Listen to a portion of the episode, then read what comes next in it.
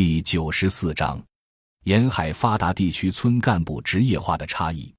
一般来讲，东部沿海发达地区农民消费水平比较高，仅仅依靠从全国统一劳动力市场上获取的务工收入，东部沿海发达地区农村普通农户就很难获得体面生活的收入条件。相反，中西部农村的农户有了城市务工收入。就可以保持在村庄相对较好的生活水平与收入地位，因此，东部地区普通农户具有较中西部农户更大的获取较高收入的压力。在两千年前后，珠三角核心区农户从村社集体获得的分红收入加上房屋出租收入就已达到相当高的水平，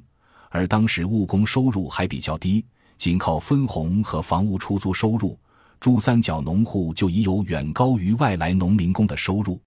两千年以后，尤其是二零零八年金融危机以来，珠三角大量产业转移，当地农户租金收入不增反降。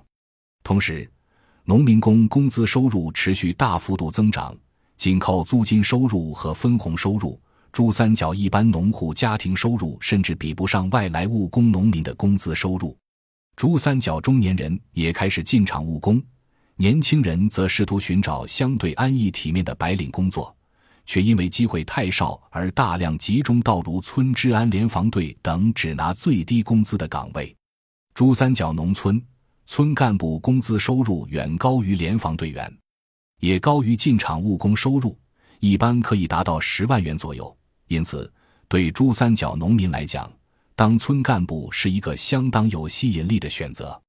当然，能不能当得上村干部要看个人能力与各种机缘。一旦当上村干部，他们就一定希望长期当下去，当好这个收入比较高又相对体面的村干部，当一个职业化的村干部。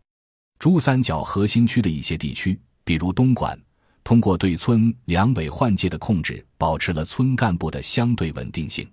从而。珠三角核心区村干部逐步职业化且相对稳定下来。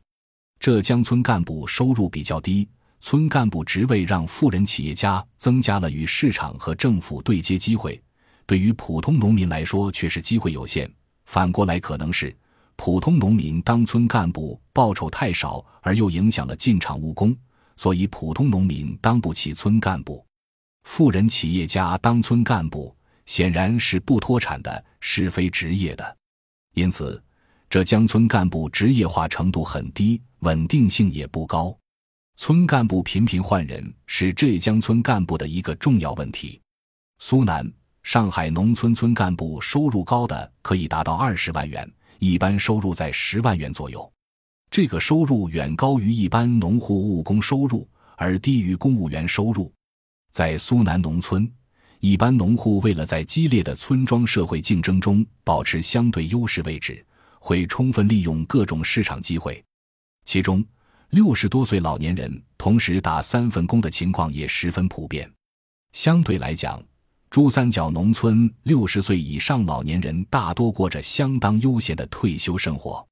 苏南农村中老年的爷爷奶奶、中青年的父母都会充分利用市场机会获取收入。为年轻子女提供最好的成长机会，主要是接受教育的机会。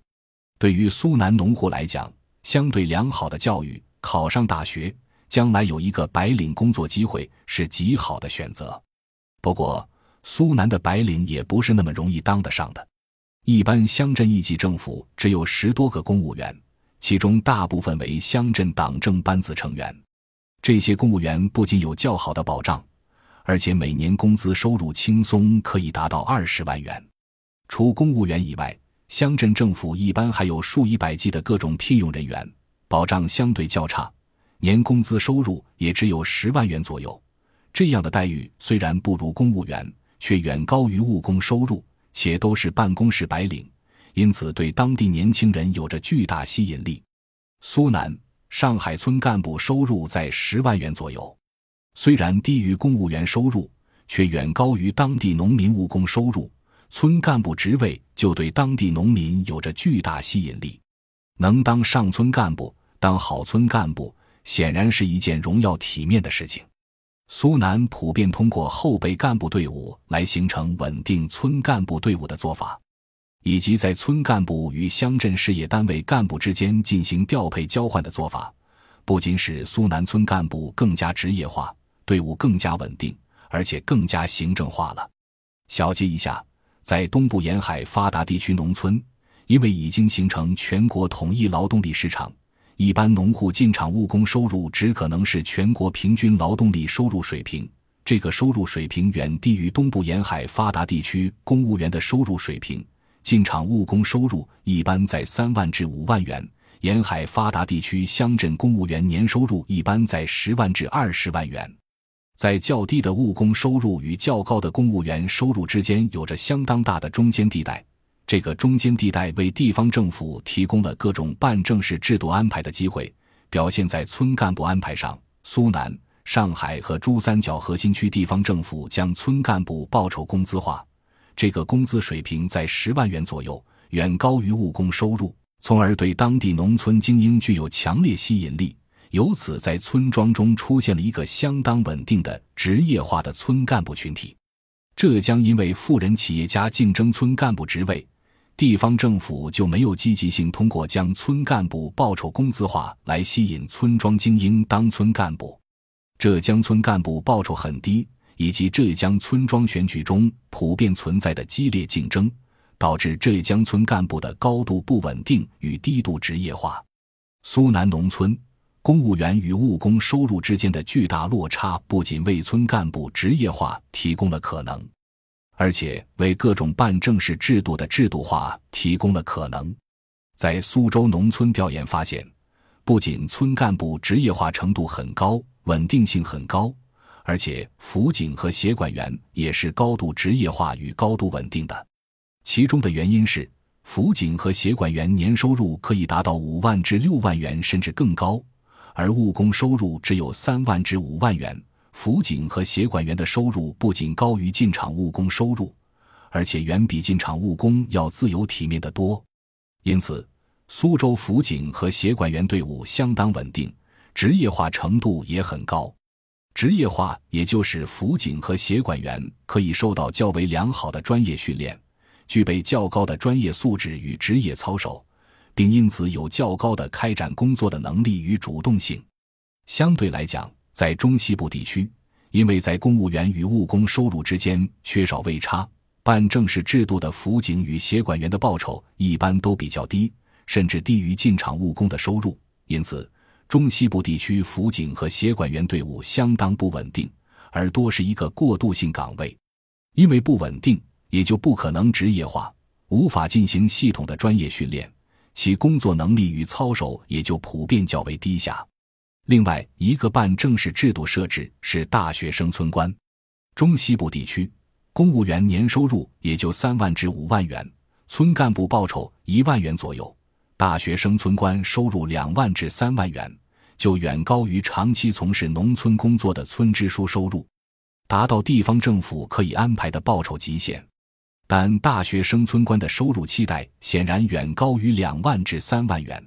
因为进厂务工收入也可以达到三万至五万元，因此，当缺少向公务员过渡机会时，中西部地区大学生村官很快就会流失。而在沿海发达地区农村，地方政府可以为大学生村官提供具有竞争力的薪酬，